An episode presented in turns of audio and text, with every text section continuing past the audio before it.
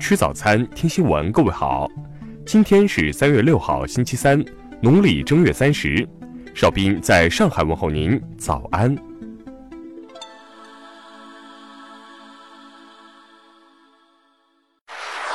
首先来关注头条消息：金特会未能达成协议，特朗普透露秘密竟是因为后院起火。对于第二次金特会为何未能签署协议，特朗普离开河内前曾有过一些简短答复，如美国想要朝鲜完全无核化，而朝鲜还没有准备好等等。但当回到美国后，他把原因归结为民主党和假新闻。特朗普发推特炮轰称，民主党趁总统远在海外时耍手段，在国会举行听证会，对总统大肆攻击。他认为。这让自己在前方谈判时心神不宁，或许这也是导致会谈最后无果而终的重要原因。另外，美韩同意终止大规模春季联合军事演习，有美国媒体认为这是美国对朝鲜让步，这又一次惹怒了特朗普。他表示自己很久之前就已经做出了这个决定，因为那些联合军演耗资巨大，而非所谓的让步。听新闻早餐知天下大事。二零一九年财政预算国防支出一万一千八百九十九亿元，增长约百分之七点五，这是我国国防预算连续第四年以个位数增长。交通运输部部长李小鹏昨天表示，二零一九年将取消京津冀、长三角地区以及东北、西南地区重点省份的省界高速公路收费站。农村农业部部长韩长赋昨天表示，二零一八年国家粮食产量有略微下降，是推进农业供给侧结构性改革主动调减的结果。工信部部长苗圩昨天表示，二零一九年将进一步降低移动流量通讯费用，并且到今年底实现所有手机用户自由携号转网。截至二零一九年一月底。跨省异地就医定点医疗机构数量突破一点五万，累计实现跨省异地就医直接结算一百七十万人次。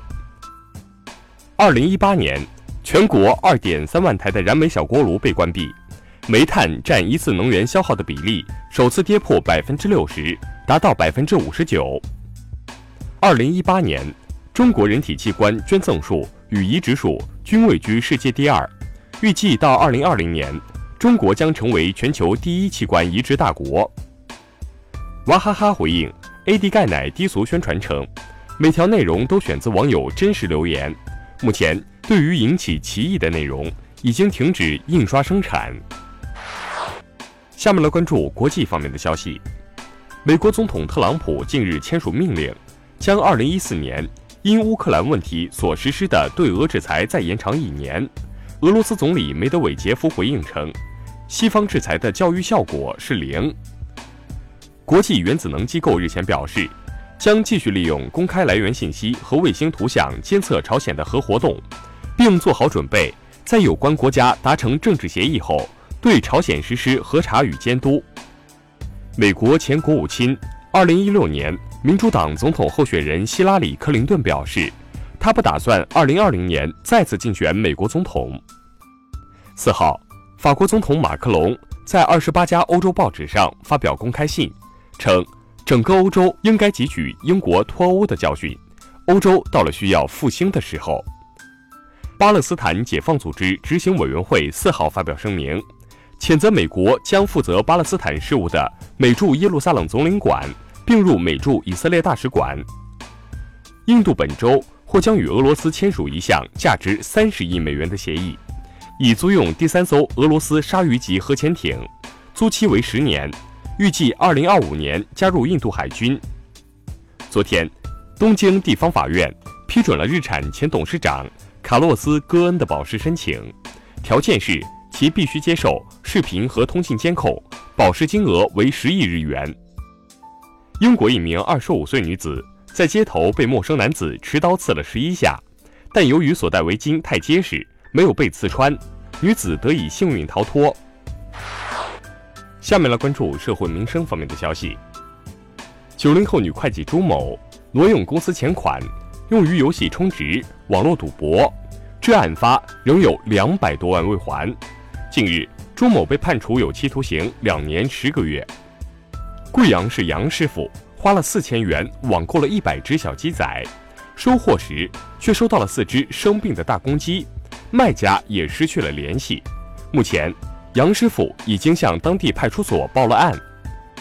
近日，广州一女子邓某不配合民警盘查，大闹派出所，甚至连自己的律师朋友都被他骂跑了。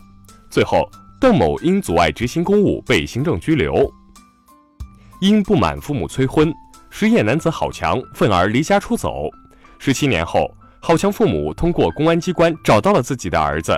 此时，郝强依然单身。广西桂林一对男女吃完自助餐后强行打包水果，餐厅经理劝阻，反遭女顾客掌掴。目前，当地派出所正协调处理此事。最后来关注文化体育方面的消息：二零一九赛季亚冠小组赛，F 组的广州恒大。主场二比零击败了上赛季 G 一联赛亚军广岛三剑，塔利斯卡及保利尼奥破门。二零一九年全国室内田径锦标赛男子八百米预赛中，山西选手李俊林跑出一分四十九秒六二的成绩，打破了尘封了六年之久的全国纪录。近日，走红网络的故宫角楼餐厅停止供应火锅，故宫方面称，角楼餐厅将进行内容调整。增加更多的文化内涵，尽可能每一项服务都能让顾客满意。国家级非物质文化遗产项目传承人、京剧表演艺术家、武丑名家张春华，五号凌晨六点零五分在北京逝世。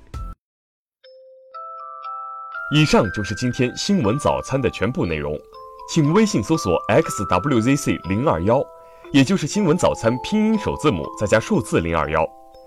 如果您觉得节目不错，请在下方拇指处为我们点赞。一日之计在于晨，新闻早餐不能少。咱们明天不见不散。